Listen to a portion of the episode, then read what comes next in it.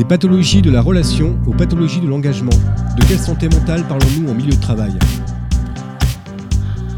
Perspective, une émission du cabinet For Human. La performance sociale sous tous les Bonjour à toutes et bonjour à tous. Je m'appelle Patrick Charrier.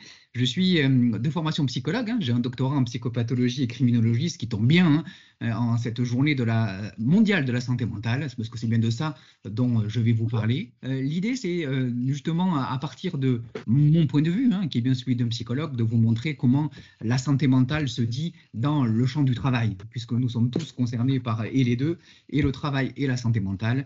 Et pour ça, je vais en effet vous raconter une histoire. Et, et, cette histoire, je vous la raconter en plusieurs chapitres. Je vais commencer euh, par euh, premier chapitre introductif qui va vous repositionner un peu le champ de la santé mentale. C'est important puisque on n'en parle pas très bien de cette santé mentale, ou euh, c'est un peu ce que je suis en train de faire avec mes enfants, je suis en train de faire tout les Harry Potter, celle dont on ne doit pas prononcer le nom, puisqu'en général, on ne prononce pas le nom, hein. c'est comme moi, je ne suis pas psychologue.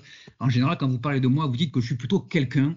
Est-ce que tu allais voir quelqu'un? Il faut que tu ailles consulter quelqu'un. Donc, je suis quelqu'un, et je vais vous parler d'un truc dont on ne parle jamais, et pour autant qui est fondamental, hein, qui doit nous intéresser tous et tous, euh, la santé mentale. Donc, je vais vous reposer, repositionner ça en introduction. Et puis ensuite, je vais vous parler euh, de clinique. Je vais vous inviter un peu dans les coulisses de mon cabinet. Vous allez voir que quand on parle santé mentale, euh, il y a des choses qui sont évidentes et puis d'autres un petit peu moins, mais au moins ça va nous aider à nous repositionner.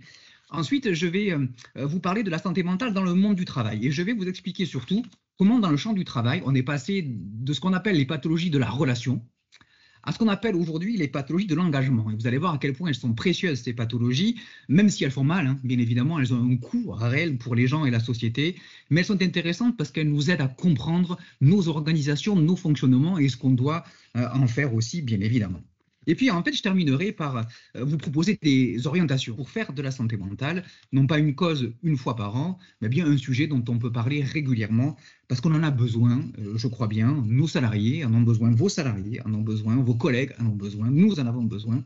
Mais d'abord, si vous voulez bien, euh, je vais vous poser ce petit chapitre introductif, et c'est une histoire que je vous raconte, pour vous raconter que la santé mentale, c'est euh, un sujet qui, euh, tel qu'on le connaît aujourd'hui, qui est assez moderne finalement. La santé mentale, c'est un sujet qui, dans la société, a été souvent euh, pas traité ou, mal traité, ou en tout cas traité avec d'autres problématiques. En gros, il faut partir du principe que le malade mental, qu'on appelle le fou hein, finalement, a des glorieux ancêtres, ancêtres pardon, qui ont conditionné la manière dont on traite aujourd'hui la santé mentale, et on la traite comme quelque chose qui est en marge. Ça a toujours été comme ça et c'est aussi comme ça. Je ne suis pas certain que les gens qui, dans vos organisations, sont porteurs d'un trouble mental soient au cœur de l'organisation. Ils sont plutôt en marge, absents pour certains ou presque absents hein, pour d'autres. Mais en tout cas, ils ne sont pas au cœur. Et dans l'histoire, ça a toujours été comme ça. Les ancêtres, les ancêtres je vais y arriver, euh, du fou, hein, comme on l'appelle. Euh, ça a été euh, le lépreux, ça a été le possédé ou la possédée, ça a été la sorcière, ça a été le misérable. Fait, autant de figures qui ont conditionné la manière dont on a traité la folie de façon très contemporaine. Quand je dis qu'elle est en marge, et ça peut être aussi intéressant si vos prochaines vacances d'été, vous souhaitez les faire en santé mentale, allez visiter les villes et regardez où ont été construits les hôpitaux psychiatriques ou les anciens asiles ils ont toujours été construits en marge de nos cités, en lisière, à côté d'eux, mais jamais au cœur. Toutes, euh, sauf les modernes qui euh, sont pour certaines d'entre elles au cœur des villes, mais en majorité c'est en marge. Ça veut dire que pendant longtemps, euh, la maladie mentale a été en marge et aujourd'hui on n'arrête pas de faire en sorte qu'elle soit en marge. La santé mentale a aussi été riche, si on continue un peu cette histoire, elle a toujours été riche de figures, de figures un peu tutélaires qui euh, nous ont permis de pouvoir nous positionner dans euh, le champ de la santé mentale. Il est assez classique de dire finalement, euh, et je pense que vous conviendrez que cette image, image d'épinal, elle fonctionne, que le fou est toujours celui qui a un entonnoir sur la tête et qui marche au plafond. Euh, c'est comme ça qu'on l'a représenté souvent dans les publicités, dans euh, l'imaginaire collectif. Alors, je vais vous dire en secret, euh, je n'ai jamais vu de malade mental avec un entonnoir sur la tête, jamais, et je crois que je n'en verrai pas. il n'empêche que la santé mentale et le fou, ils ont toujours été recouverts d'images, d'images particulières, qui ont euh, eu pour conséquence plutôt de ternir réellement ce qu'était la santé mentale plutôt que euh, de faire en sorte de euh, nous aider à la comprendre et à l'accepter quelque part. Quand on parle de marge, c'est toujours le cas. Et je vous le disais, on n'est plus sur des cas graves hein, de santé mentale. Aujourd'hui, on est sur des cas, on va dire, acceptables, mais tout de même toujours en marge. Aujourd'hui, la dépression, c'est l'image de la santé mentale. Si vous avez dans vos équipes, vous avez dans vos entreprises, dans vos organisations des gens qui s'arrêtent pour des problématiques de santé mentale, gardez en tête que la majorité sont dépressifs. C'est en gros le gros du lot de notre santé mentale, des gens qui sont atteints euh, de troubles anxio-dépressifs. Je vais vous raconter tout à l'heure le lien qu'il y a entre nos organisations contemporaines du travail et le fait que la dépression comme pathologie mentale arrive. Euh, on sait que la santé mentale existe, qu'elle a connu une histoire euh, un peu rapide finalement ou récente. les asiles sont très récents, les hôpitaux psychiatriques sont très récents. La psychiatrie moderne, elle a été possible par deux inventions. La première, celle de neuroleptiques. Les neuroleptiques dans les années 60 ont existé et ont fait en sorte que la majorité des malades mentaux sont dehors et plus dedans. Et s'ils sont dehors, ils sont chez vous, ils se baladent, ils sont partout. Et la deuxième idée, c'est la sectorisation, ce qui fait qu'aujourd'hui, euh, n'importe quel patient atteint d'un trouble mental va avoir un centre de soins et d'accompagnement à moins de 20-30 km de chez lui. C'est euh, comme ça qu'a été pensée la psychiatrie moderne. Elle est euh, faite de médicaments, les neuroleptiques, et puis elle est sectorisée, elle est proche de chez nous. C'est ce qu'il faut savoir. Si on parle des chiffres, et là où on va voir le paradoxe, c'est quand même le sujet qui est maltraité, même dans nos entreprises, mais pour autant, l'assurance maladie, ça ne vous aura pas échappé, hein, cette information d'il y a 15 jours, 3 semaines, a publié ses comptes. Et elle nous dit quoi, l'assurance maladie? Elle nous dit que une personne sur 7, 5 est concernée par un trouble de santé mentale. Elle nous dit que c'est le premier poste de dépense de l'assurance maladie que ça coûte à peu près 23,3 milliards d'euros, à peu près 280 euros par personne. Ce qui veut dire aujourd'hui, et c'est là où c'est intéressant, on sait que c'est le premier poste de dépense de notre société, mais aussi de la société du travail, que bien évidemment ces gens sont en arrêt, et donc du coup la santé mentale nous coûte, vous coûte de l'argent, mais pour autant, je ne suis pas certain que ce soit le dossier qui est en haut de la pile de tout le monde. C'est toujours quelque chose qui est en marge. En gros, l'histoire n'arrête pas de lui coller au basque à la santé mentale. Elle reste en marge. Ce chiffre qui est sonnant, qui est trébuchant, ça nous coûte de l'argent, ça nous coûte cher, mais pour autant, on est très mauvais, la France de manière globale, en gestion, mais aussi en prévention et en promotion de la santé mentale. On parle peu de santé mentale. Je me rappelle, moi, quand j'étais enfant, je ne sais pas vous, mais euh, comme on savait que les dents, ça coûtait cher, il y avait des bus qui venaient dans nos écoles, les bus signal, et ils nous aidaient à nous brosser les dents parce que euh, on savait très bien que ça coûtait beaucoup d'argent et on venait dans nos écoles nous expliquer comment bien nous brosser les dents. Je ne sais pas si euh, nos enfants, vos enfants, euh, ils ont parfois des gens qui viennent leur parler de santé mentale hein, parce que ça coûte cher et qu'il est quand même bon de savoir un petit peu de quoi il s'agit. Euh, j'en suis pas certain. J'en suis pas certain. Bref, en tous les cas, voilà, c'est malheureusement le sujet dont on parle peu, dont on parle mal. Je close ce premier chapitre et puis j'ouvre le deuxième. Je vous invite dans mon cabinet et regardez ce qui s'y passe. La santé mentale aussi, ce qui est intéressant, c'est que c'est le sujet qui nous fait un peu peur à, tous et à toutes, mais pour autant, on est tous à peu près fascinés et même attirés comme de façon très magnétique par l'ensemble des revues qui vont vous parler de santé mentale. Mon boss est un, est un pervers euh, narcissique, mon collègue est un harceleur patenté. Euh, ça nous plaît, on y va, on a envie d'en connaître quelque chose, euh, mais pour autant, je ne suis pas certain qu'on utilise bien toujours les bons mots. Jouons, si vous voulez bien. Je vous parle de quelque chose qui relève de ma sphère privée, ma femme, par exemple, est un personnage extraordinaire, qui, euh, quand on s'en va en vacances, par exemple, elle a toujours euh, tendance à traîner, traîner, traîner. Elle ferme, elle referme, elle vérifie, elle tourne, et puis elle referme à nouveau. Elle va vérifier si tout est bien euh, verrouillé, le gaz, l'électricité, les portes, et puis elle recommence, elle recommence. Nous, on attend. Ça prend du temps. On connaît ces personnalités, on connaît ces profils, hein, et on sait les nommer. C'est des gens qui aiment bien nettoyer, férocement, beaucoup, avec application. Souvent, en effet, dans l'imaginaire, euh, on dit que ce sont des maniaques. Les gens qui sont maniaques, on les, associe souvent aux gens qui ont besoin de nettoyer, frotter, vérifier, ainsi de suite. Minutieux et non pas maniaques. Ça, j'aime bien cette distinction.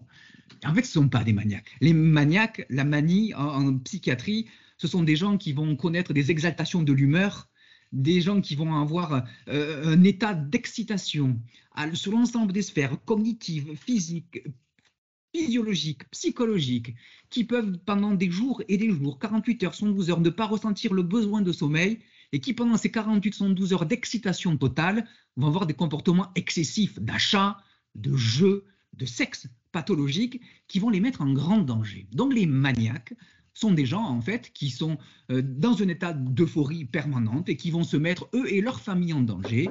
Et on sait que les maniaques, par exemple, sont des gens qui sont pour beaucoup d'entre eux sous tutelle. Ils n'ont pas de moyens de paiement, ils sont responsables de pas grand-chose parce qu'on sait très bien qu'ils mettent beaucoup de monde, eux-mêmes les premiers, en difficulté. Donc demain, quand votre voisine ou votre voisin vous dira ma femme est maniaque, ben, vous penserez à moi, euh, sa femme n'est pas maniaque, sa femme est obsessionnelle. Et en fait, c'est ça, le besoin de contrôle, les névrosés obsessionnels, c'est exactement ça. Les névrosés obsessionnels sont des gens qui ont besoin de contrôler, et ça, ça va bien, qui sont minutieux et pas maniaques, ça me va bien, pour pouvoir compenser une angoisse. Plus tu es angoissé, plus tu vas avoir des comportements de vérification. Ça marche comme ça. Donc les névrosés obsessionnels sont dans le contrôle permanent pour éviter d'être débordés par l'angoisse. Vous voyez que parfois, et je reprends ce petit mot de euh, Camus, parfois il est bon de bien nommer les choses, parce que, dit-il, mal nommer les choses rajoute à la détresse du monde. En matière de santé mentale, il est bon de savoir bien nommer les choses. Et on voit qu'on se trompe avec des choses aussi simples que ça. Si on dit en effet que son voisin de bureau, il est fou alors qu'il l'est pas du tout, euh, qu'il est dépressif alors qu'il l'est pas du tout, qu'il est maniaque alors qu'il l'est pas du tout, déjà on se trompe dans la compréhension qu'on va avoir de la problématique et dans la manière dont on va la gérer. Et dans le monde du travail, ça ne vous aura pas échappé, on n'est pas très bon hein, pour diagnostiquer. Si, si, on est bon. En général, on a une manière de s'intéresser à la santé mentale. On a une manière de traiter. Alors, vous savez, moi, j'ai fait huit années d'études pour diagnostiquer, et Dieu sait que c'est compliqué. Et ces huit années d'études, elles sont en général synthétisé chez vous par une question fondamentale qui est ça va. Hmm. Euh, d'ailleurs, euh, on peut même se la poser. Hein, euh, ça va, voilà, quatre lettres. Hein, c'est hyper simple. Et avec ces quatre lettres, on traite l'ensemble de la santé mentale. Parce que vous avez bien remarqué, hein, je ne sais pas si vous l'avez vu, que 100% des gens à qui vous dites ça va vont à peu près bien. Ce qui veut dire que on peut partir du principe que certains vous mentent, hein. mais pour autant, on se contente bien de la réponse. On n'a pas forcément envie d'entendre que ça va pas. D'ailleurs, si quelqu'un se met dans le monde du travail à dire ça va pas, vous allez tout faire pour l'éviter, pour éviter qu'il vous dise que ça va pas, parce que vous ne savez pas quoi faire de son ça va pas. Donc, on est tous bien à l'aise de dire ça va en permanence, ça va au boulot, ça va au club de yoga, ça va devant le stand fromage du week-end, ça va tout le temps. D'ailleurs, on vous poste euh, un article sur notre webzine, hein, on sort tous les deux mois chez For Human, avec un article à l'intérieur qui s'appelle Ça va, qui explique un petit peu comment on utilise cette notion pour éviter de se confronter réellement à la santé psychologique des gens. Donc ça, c'est quand même intéressant. C'est un vrai sujet qu'on essaye de solder, surtout en ne s'y confrontant pas. Ça va, ça va. Dans le monde du travail, si on revient à la santé mentale, historiquement, euh, le travail, il a été douloureux, mais pas d'un point de vue... Euh, euh, psychologique. Il a été douloureux d'un point de vue physique, parce que les conditions de travail d'il y a 20, 30, 40, 50 ans ne ressemblent à rien à celles d'aujourd'hui. Je pense que regardons tous autour de nous, on va être à peu près convaincus qu'elles sont plutôt bonnes, ces conditions de travail. Et à un moment donné, la santé psychologique est devenue une problématique. Alors il faut savoir que historiquement, la santé psychologique a été contenue, a été protégée par au moins quatre grands principes. Il faut savoir que j'irai bien dans ma tête, j'irais bien dans ma santé psychologique au travail, si a priori les coordonnées de mon organisation répondent à quatre principes. Est-ce que je me sens utile? Et historiquement, euh, les gens se sentaient utiles dans ce qu'ils faisaient, c'était dur, mais ils savaient euh, être utiles, ils savaient qu'ils étaient utiles. Le sentiment de maîtrise, c'était dur, mais les gens maîtrisaient ce qu'ils faisaient. Ils maîtrisaient de A euh, jusqu'à Z. Ils avaient l'autonomie pour pouvoir faire ce qu'ils avaient à faire. Ils appartenaient à un collectif. Et le fait d'appartenir à un collectif dans cette fameuse lutte des classes ben, correspondait à un réel rattachement identitaire qui nous protégeait. Je réagis à la fois dans ce que je suis, mais par rapport à ce que je représente ou au groupe qui me représente. Et ça nous protège. Et puis aussi, c'est le fait d'être actif. Le fait d'être considéré comme un agent actif de l'entreprise, ben, tu as quelque chose à, faire et à nous dire à la place qui la tienne. Donc je reprends, hein, ce qui a protégé la santé psychologique, c'est le fait d'avoir été actif ou d'être acteur de son travail, de se sentir utile, de maîtriser ce qu'on fait et puis d'appartenir à un collectif. On voit que les organisations d'aujourd'hui, elles ont mis à mal ces conditions-là. euh, le fait d'être acteur, le fait de se sentir utile, le fait de maîtriser son travail, le fait d'appartenir à un collectif. S'il y a quelque chose qui a galopé dans notre société, mais pas que celle du travail, la société de façon très générale, c'est un principe d'individualisation l'individualisation des carrières, l'individualisation des objectifs, l'individualisation des temps de management ou de rencontres, l'individualisation des parcours. On voit aujourd'hui que tout est hyper individualisé, qu'on est capable de suivre à la trace l'activité d'un individu, l'histoire de l'activité d'un individu, le parcours présent et à venir d'un individu, on est capable de tout tracer. Et en fait, gardez en tête que cette individualisation à outrance de notre société, a généré une nouvelle forme de santé mentale qui, sans cette transformation, n'aurait pas existé comme ça. Et j'y reviens, c'est la dépression. Puisqu'encore une fois, la majorité des gens qu'on connaît aujourd'hui ben, sont des gens qui sont dépressifs. Alors, ce qu'il faut savoir dans l'histoire de la psychiatrie, c'est qu'il y a 100, 150 ans, la dépression comme on la connaît aujourd'hui, celle de vos voisins, voisines, de bureaux, celle des gens qui sont partis, qui vont revenir, celle de votre entourage, ça n'existait pas dans les manuels de psychiatrie. On connaissait la mélancolie, on connaissait les humeurs d'Hippocrate. D'ailleurs, on voit bien dans les campagnes, on parle encore des gens des bileux ou des atrabileux. On connaissait tout ça, c'est la mélancolie dans sa forme grave. Euh, la dépression comme on la connaît aujourd'hui n'existait pas, elle est moderne. Et d'ailleurs, euh, pour vous euh, le montrer, on donne un autre secret, les personnes qui sont en grande difficulté en Europe de l'Est, dans des zones subsahariennes qui sont en grande difficulté, ils dépriment pas, en fait. Ils essayent de survivre. Ce n'est pas la même chose. C'est pour ça qu'on dit que la dépression est un peu la pathologie des sociétés occidentales, capitalistes, puisque déprimer, c'est presque un luxe. Les gens qui dépriment, en fait, c'est souvent à deux moments de la journée, tôt le matin et tard le soir. Et ils se disent bien souvent, quand ils sont tout seuls avec eux-mêmes, je ne sais pas, j'y arrive pas, je suis pas à la hauteur, je pourrai pas, ça sert à quoi, je sers à rien. Ça fait des choses comme ça qui reviennent en permanence et qui, euh, le plus souvent, ben, gênent leur sociabilité, euh, gênent leur efficacité. Par exemple, dans le monde du travail, les dépressifs, on va les reconnaître parce qu'ils sont moins efficaces, parce qu'ils vont moins vite, parce qu'ils hum, ne sont pas corporate, ils ne sont pas loyaux. On voit bien aujourd'hui que c'est comme ça qu'on va les lire, sauf qu'ils sont juste dépressifs. Et que la dépression, c'est une activité globale, psychologique, intellectuelle, cognitive qui est ralentie parce que c'est des gens qui passent leur temps à considérer qu'ils ne sont pas à la hauteur. Et je peux vous dire que c'est un boulot quasi à temps plein, mais ils sont chez nous et ils sont chez vous. Et parce qu'ils ne sont pas vus, parce qu'ils sont même par eux-mêmes, ils ne sont pas vus. Mais du coup, euh, ils sont là et on les traite souvent, euh, parfois euh, plutôt comme à la marge, toujours pareil, des gens qui ne sont pas inscrits dans le collectif, pas efficaces. Je clôt ce deuxième chapitre en vous montrant que finalement, la clinique de la santé mentale nous amène aujourd'hui parce que on a mis en difficulté ces grands piliers, hein, utilité, efficacité, maîtrise, sentiment de collectif, euh, c'est une acteur, on les a mis en difficulté, ces coordonnées, donc du coup arrive la, la possibilité d'une nouvelle pathologie qui est une pathologie euh, dépressive, moi confronté à moi-même et à la difficulté d'arriver à atteindre en tout cas les objectifs que je m'assigne. Mais finalement, dans le monde du travail, et j'ouvre le troisième chapitre, la santé mentale s'est pas arrêtée là. On est allé plus loin que ça et on a structuré les choses. Pour les plus anciens euh, d'entre nous, j'en fais partie, la première approche qu'on a eue de la santé mentale au travail, c'était une approche par euh, le stress. C'est comme ça que ça fonctionne dans les années 1990 jusqu'à les années 2000. L'approche par le stress, vous considérez finalement que si les gens sont stressés ou sont en difficulté de point de vue psychologique, c'est qu'ils n'ont pas les ressources pour faire face aux contraintes auxquelles ils sont exposés. Et donc, du coup, on les envoyait aux en formation pour le stress. pour les psys, nous, on adore ça. On vous prend un petit week-end, il y a un DRH qui euh, euh, me contacte, il me dit Patrick, tu peux pas me les prendre un week-end? Je les prends un week-end. On va tous dans une abbaye, on se dit des trucs extraordinaires qu'on a dit à personne d'autre, on fait des rondes, on se tient la main, on fait des câlins aux arbres, et ils repartent après un week-end reboostés et regonflés, sans aucun doute. Ça, on sait faire. Mais euh, ce qui se passe en général, c'est que six mois après, ils sont à nouveau pas bien, puis on me rappelle, et puis on me dit est-ce que tu peux pas les reprendre au week-end? Moi, je le fais, c'est un sacré business, vous avez bien vu, c'est récurrent, c'est fidélisant, euh, je sais faire, mais quand même, ça marche pas. Ça marche pas parce qu'on ne peut pas simplement demander aux gens de prendre sur eux pour faire face aux difficultés du travail. C'est là où était une forme d'imposture intellectuelle, ce qui fait qu'aujourd'hui, les formations du stress, ou pour le stress, sont pas forcément très euh, répandues, ou moins qu'à l'époque. Euh, puisqu'on a changé un peu de modèle. Avec les années 2000 sont arrivés ce que vous connaissez tous, les fameux risques psychosociaux, qui eux, par contre, font le pari du système. Les risques psychosociaux, c'est une autre manière de voir la santé psychologique. On dit, s'il y a un problème, c'est pas tant le problème des individus, c'est le problème de là où ils travaillent et qui va générer ensuite chez eux des problèmes de santé psychologique. C'est un peu, dans mon premier métier de psychologue pour enfants, c'est ce qui se passe. Quand euh, des parents me confient leur enfant, en général, au bout de deux séances, je traite dans 99,9% des cas les parents.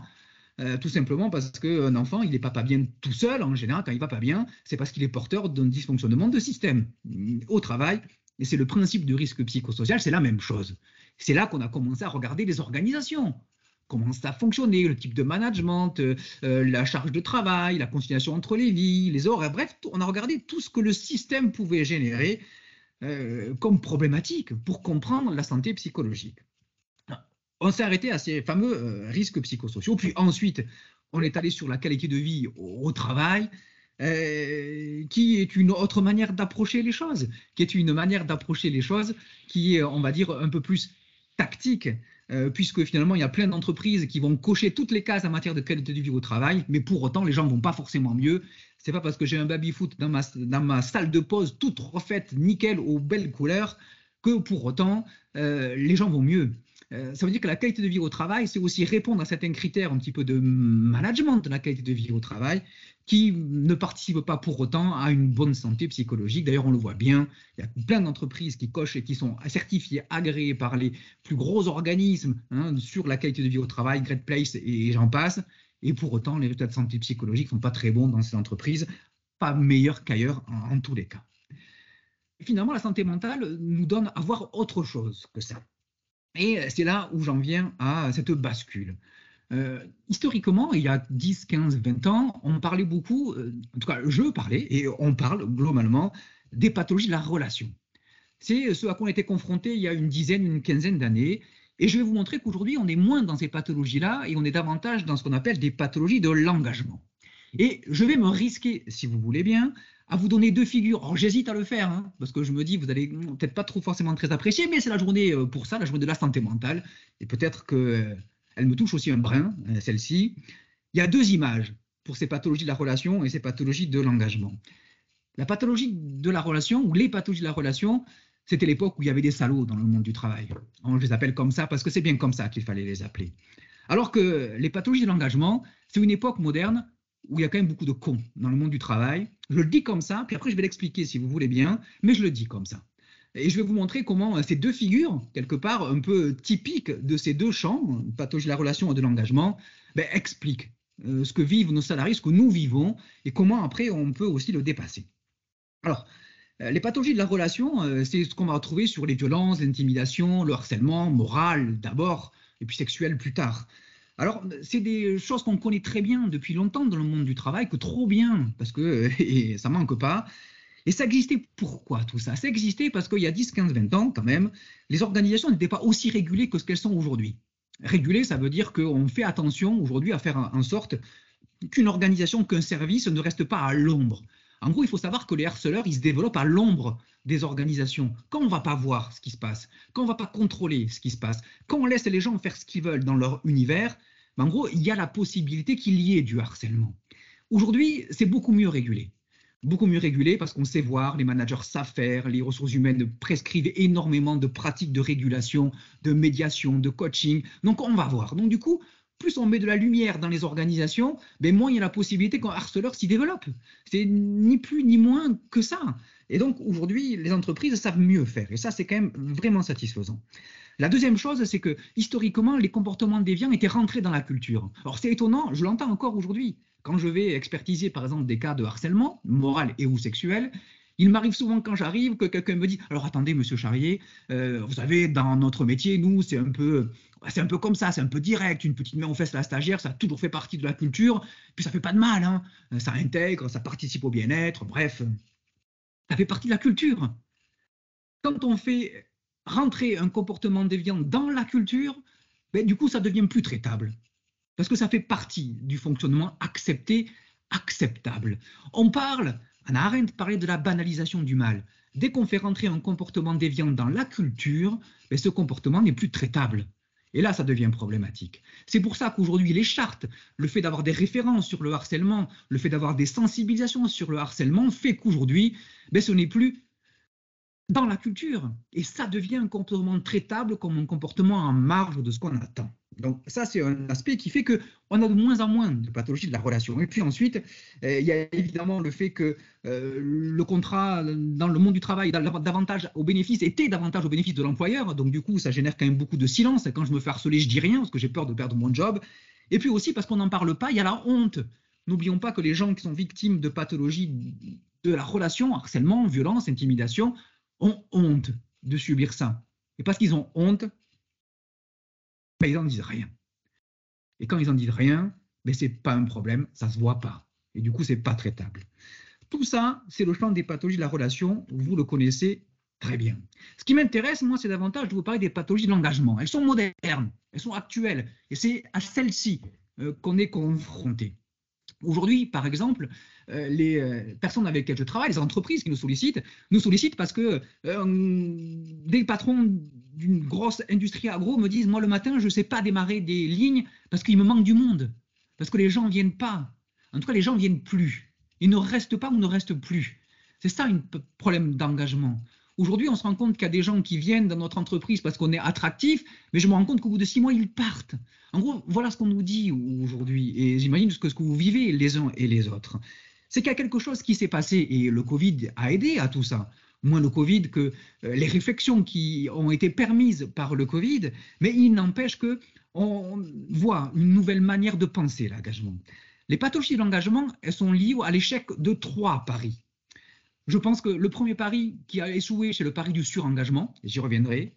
Le deuxième, c'est le pari des promesses à tout va, ça échoue.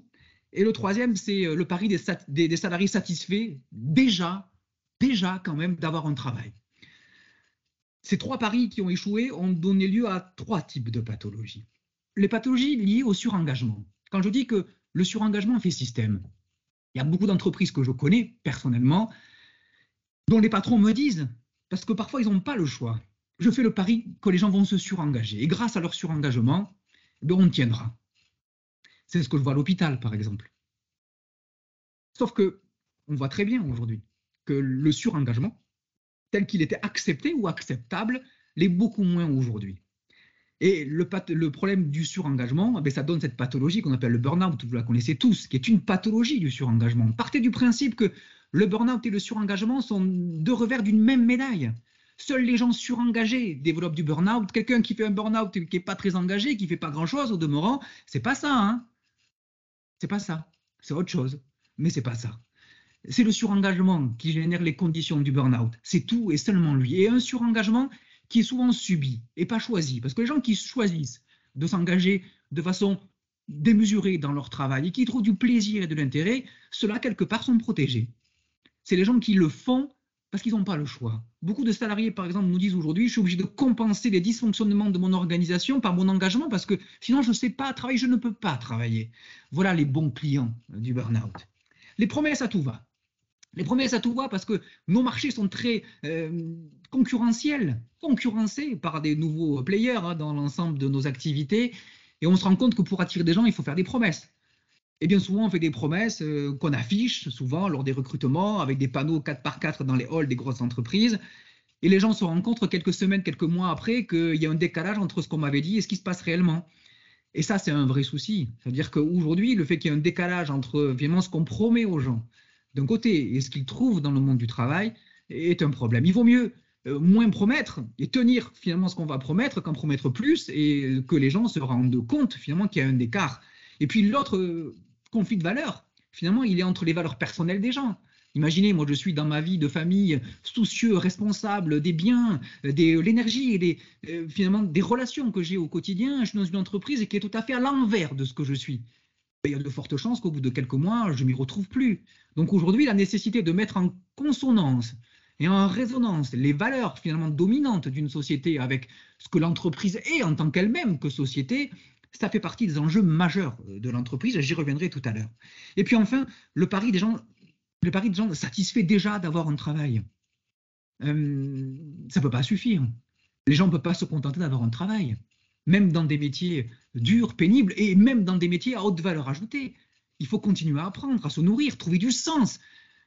Finalement, cette pathologie qu'on appelle le bore-out, les gens qui s'ennuient au travail, Dire que ça se dit pas parce que c'est pas sexy de dire que je m'ennuie au travail. C'est plus sexy de dire que je suis débordé, redébordé, surdébordé, que j'en peux plus. On dit, oh là, qu'est-ce qu'il est compétent. Mais si je dis que je m'ennuie, on dit, oh là, évidemment, quel fumiste. Hmm. Sauf que l'ennui est un vrai problème. L'ennui, pour autant, c'est pas des gens qui n'ont rien à faire. Ils peuvent être euh, surchargés et s'ennuyer. C'est la qualité du travail qu'on met à disposition qui est discutable et discutée par eux plus que la quantité de ce qu'ils font. Donc on voit bien que là, il y a trois sujets. Le surengagement dit le burn-out. Euh, quelque part, les promesses qui ne sont pas tenues dit le brown-out, le conflit de valeurs. Et puis, euh, des salariés qui sont satisfaits et que satisfaits d'avoir un boulot, ça dit le burn-out, l'ennui. Voilà les pathologies du surengagement ou les pathologies de l'engagement qu'on connaît aujourd'hui, auxquelles on a affaire. Il faut savoir que toutes ces trois pathologies, qu'on soit dans l'ennui, qu'on soit dans le surinvestissement ou dans le conflit de valeurs, ont les mêmes conséquences, qui est une usure, qui va s'accélérer au bout d'un moment vers quelque chose de très dépressif. Donc on voit bien qu'il y a là trois champs de réflexion pour l'entreprise, comment dans le parcours, comment dans l'engagement et comment dans la promesse et la valeur, on va créer les conditions pour un engagement en santé. J'y reviendrai. Je reviens au passage de l'un à l'autre, et pas de la relation à mes pathologies de l'engagement, comment je passe des salauds aux cons. On peut satisfaire d'une chose, c'est qu'il y a quand même beaucoup moins de salauds dans l'entreprise, mais par contre, il y a beaucoup plus de cons. Hmm. Quand je dis des cons, c'est des gens qui vont accepter des pratiques absurdes. C'est ça la connerie. C'est qu'on accepte, on promeut même, on défend des pratiques absurdes tout en sachant qu'elles sont absurdes. Et les gens confrontés à ces pratiques absurdes ben, vont se confronter à ces pathologies de l'engagement aussi. Alors j'en ai listé quelques-unes, je ne sais pas si vous en avez quelques-unes, moi je me suis marré, il y en avait plein, des pratiques absurdes.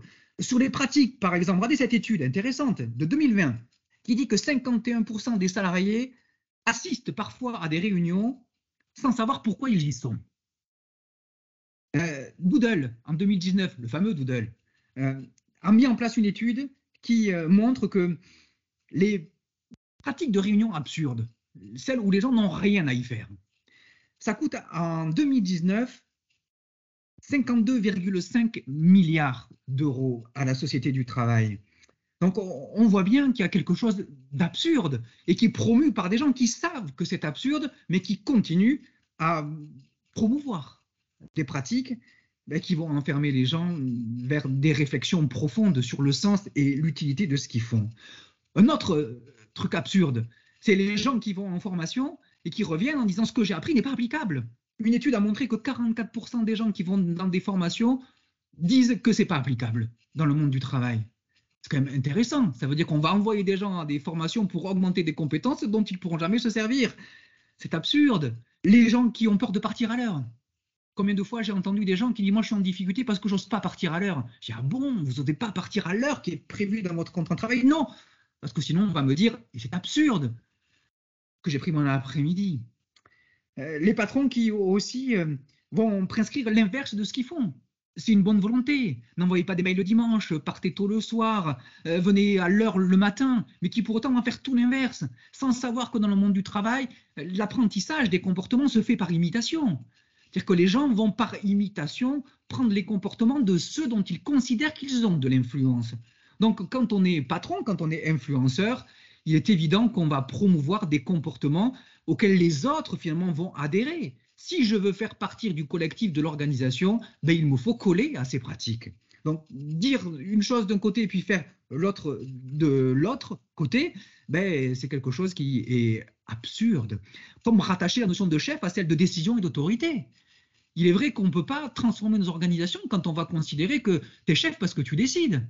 Quand on considérera finalement que ceux qui font sont ceux qui savent. C'est quand même un bon adage, me semble-t-il. Et qui fait que finalement, un manager, il va plutôt faire confiance à ceux qui font. Et donc, du coup, à ceux qui savent. Et que lui, il aura finalement qu'à aider les gens autour de lui à prendre les bonnes décisions. Ça va le soulager, ça va alléger le poids de sa santé mentale ou de sa charge mentale réfléchir davantage à notre culture d'entreprise, à ce qu'elle génère comme pratique de santé et de bonne ou de mauvaise santé. Euh, bref, il y a plein oublié que la gentillesse, par exemple, ça génère plus d'engagement que euh, l'humiliation, la brimade. C'est quand même cool d'être gentil avec les gens. Hein. La gentillesse, c'est pas, euh, pas désuet, c'est pas stupide. Simplement se dire qu'on peut être exigeant et gentil, on peut être dur et gentil, Et on sait très bien que les gens vont s'engager davantage quand leur manager, et des études le montrent, font de cette, euh, ce principe finalement de gentillesse un des leviers de leur euh, management. Le dernier que j'avais noté, c'est pas intégrer les DRH au comité de direction. Quelque chose qui est absurde. C'est pareil. La chose humaine doit être au plus près et au cœur euh, de la stratégie, me semble-t-il. Et je clôt là ce troisième chapitre. Dans le monde du travail, la santé mentale est une réalité. On l'a d'abord vu par le stress, on l'a poursuivi par les risques psychosociaux, on l'a poursuivi par la qualité de vie au travail. On a ces fameuses pathologies de l'engagement, hein, qui commencent de, de, la relation, pardon, qui ont commencé à disparaître. Il y a moins de salauds dans le monde du travail, et tant mieux, on peut s'en satisfaire. Par contre, on voit des pathologies de l'engagement. Il y a plus d'absurdes, pour pas dire le mot con, dans le monde du travail, qui font qu'aujourd'hui, on se confronte réellement à la nécessité de s'engager face à quelque chose qui est absurde. Et c'est pour ça finalement que ce qu'on observe là, qui est la grande démission, c'est pas une grande démission à laquelle on assiste si vous, voulez mon humble avis. C'est une grande réflexion à laquelle on assiste. Enfin, une réflexion où les gens se demandent s'ils ont envie de se confronter, souvent dans le monde du travail, à quelque chose d'absurde. On voit qu'il y a des choses qui changent, et tant mieux, la grande réflexion, elle est nécessaire. Par contre, elle nous invite, elle nous engage, nous, en tant qu'organisation, ben, à réfléchir à ce que nous sommes et à ce que nous allons dégager comme principe euh, d'engagement chez euh, nos salariés. Qu'est-ce qu'on peut faire du coup? Donc je l'ai dit, finalement l'une des premières pistes, c'est en effet de travailler sur l'engagement. Travailler sur l'engagement, c'est déjà considérer que le recrutement, c'est qu'une première étape, qu'il y en a plusieurs. Les autres, c'est celle de la fidélisation. Donc c'est vrai qu'il y a beaucoup d'efforts sur le recrutement. Il faut recruter, il faut recruter. Puis on oublie, on oublie après qu'il faut engager quand même. Ça veut dire que on ne s'oublie pas. Il faut faire en sorte, en effet, que les gens puissent continuer à s'engager durablement, qu'on continue à renouveler la promesse. Eh, c'est comme euh, nous dans les couples, il faut qu'on renouvelle la promesse euh, régulièrement, parce que celle du début, elle tient plus, parce qu'on a changé, on s'est transformé. Je viens au travail avec un premier niveau, puis cinq ans après, j'attends autre chose. Et, ça, c'est nécessaire de travailler sur euh, l'engagement et le réengagement nécessaire. Mmh.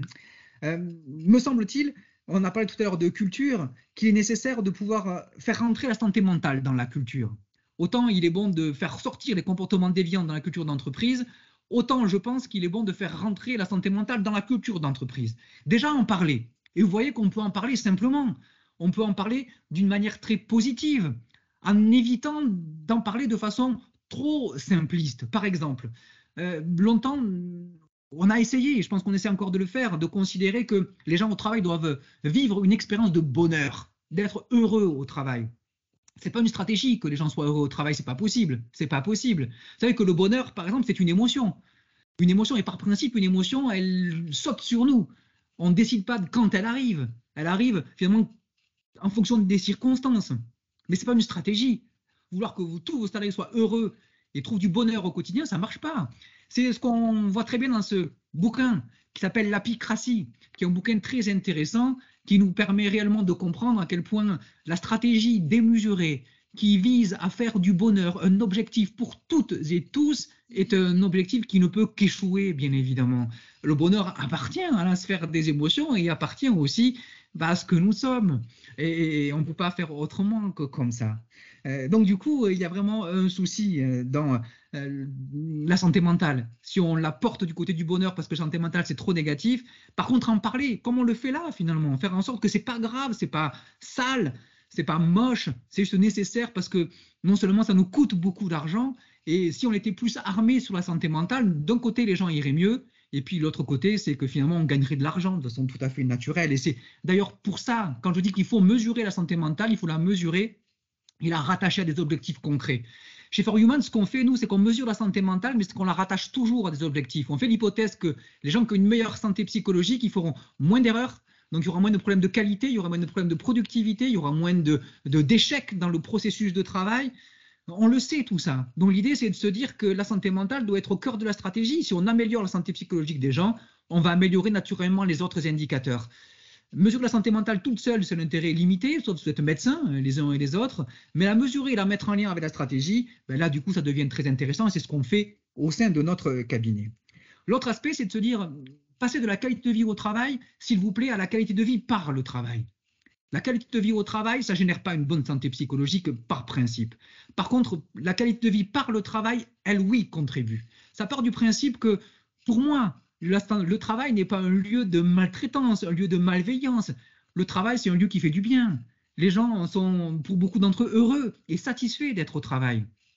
Mais par contre, ça veut dire qu'il faut créer les conditions pour que le travail génère de la bonne santé. Ce que nous disent les gens, bien souvent, c'est qu'au travail, ils sont confrontés à des organisations qui les empêchent de faire un travail de qualité. Et donc, du coup, le travail ne génère pas de la qualité globale et de la qualité de vie de façon plus spécifique.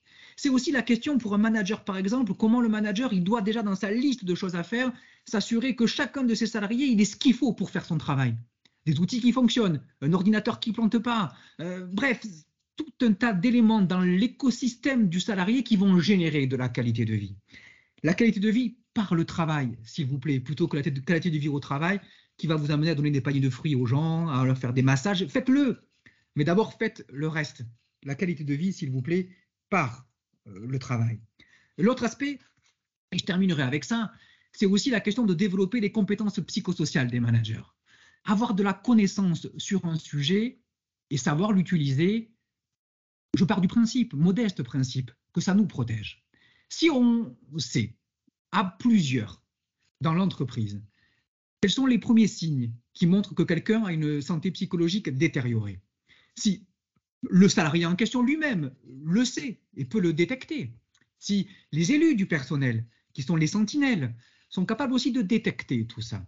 Ça veut dire que si chacun a de la connaissance, est capable de pouvoir euh, interpeller quelqu'un, de pouvoir faire un entretien avec quelqu'un, de pouvoir euh, mener des temps collectifs pour promouvoir les bonnes pratiques en matière de santé psychologique, pour pouvoir faire même des premiers secours en matière de santé psychologique, on va partir du principe que dans l'organisation, ben, les choses seront plus fluides.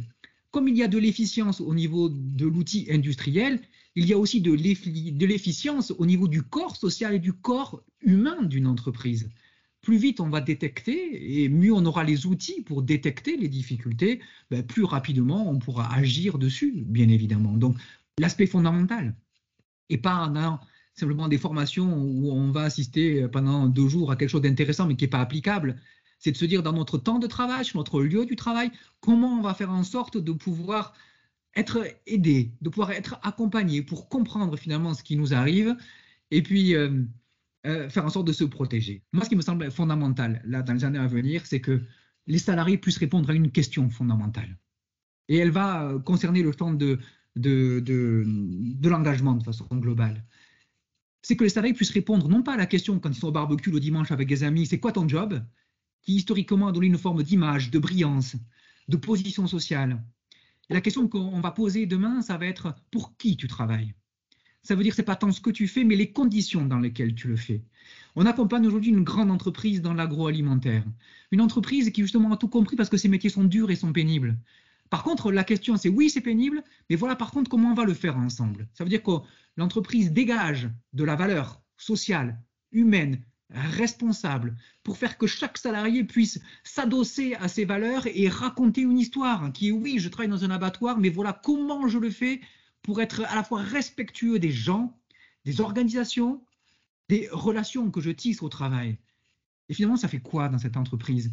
Des gens qui se remettent à discuter de ce qu'ils font, parce qu'ils discutaient peu finalement de leur travail avant qui était jugé comme pénible, comme euh, avec peu de valeur ajoutée. Par contre, quand on leur dit voilà pour qui je travaille, voilà comment je travaille, voilà les valeurs qu'on défend, mais voilà des gens qui se remettent à discuter de ce qu'ils font et qui se remettent à être fiers de ce qu'ils font. Donc l'important c'est pas tant ce que je fais, mais l'important c'est comment je le fais et pour qui je le fais. Ce qui veut dire que finalement l'enjeu de nos chefs d'entreprise, ce que j'accompagne en tous les cas, et c'est sur ça qu'on les accompagne, c'est être en capacité d'incarner pour toutes et pour tous, qui vont être des valeurs d'engagement, qui pourront faire en sorte que chaque salarié pourra le week-end dire, avec plaisir j'espère, voilà pour qui je travaille et voilà comment je travaille, ce que je fais finalement. Euh, j'ai l'impression que ça sera un peu moins demain le sujet. Merci pour nous avoir écoutés. Euh, dernier mot pour vous dire que For Human, notre cabinet, hein, qui euh, travaillons euh, sur le champ de la promotion de la santé en milieu de travail, de la santé psychologique en milieu de travail, on accompagne une association qui s'appelle l'UNAFAM, qui est une association qui défend les familles et les aidants de patients porteurs d'un trouble mental. On, est modeste, hein, mais par contre, une partie de notre chiffre d'affaires, en tout cas de ce qu'on gagne, on le reverse à l'UNAFAM parce qu'on considère qu'on doit avoir nous aussi une position sociale dans cette société. Et, nous, c'est de pouvoir participer en tout cas à aider pour des causes en tout cas qui nous sont chères. Donc on vous mettra le lien de l'UNAFAM aussi pour simplement que vous puissiez aller voir ce qu'ils font parce que c'est des gens qui sont incroyables, parce que les gens qui sont atteints d'un trouble mental et leurs familles ne savent pas quoi faire. Et quand ils ne savent pas quoi faire, il y a l'UNAFAM. Donc merci à eux en tout cas d'exister, puis nous on essaie modestement de les aider. En tout cas, merci d'avoir été là. Euh, voilà, et, puis, euh, et, puis, voilà, donc euh, Human, on est là, on accompagne pour, sur l'ensemble de ces sujets. On essaye de le faire euh, de, façon, de façon convaincue et convaincante, mais avec cœur.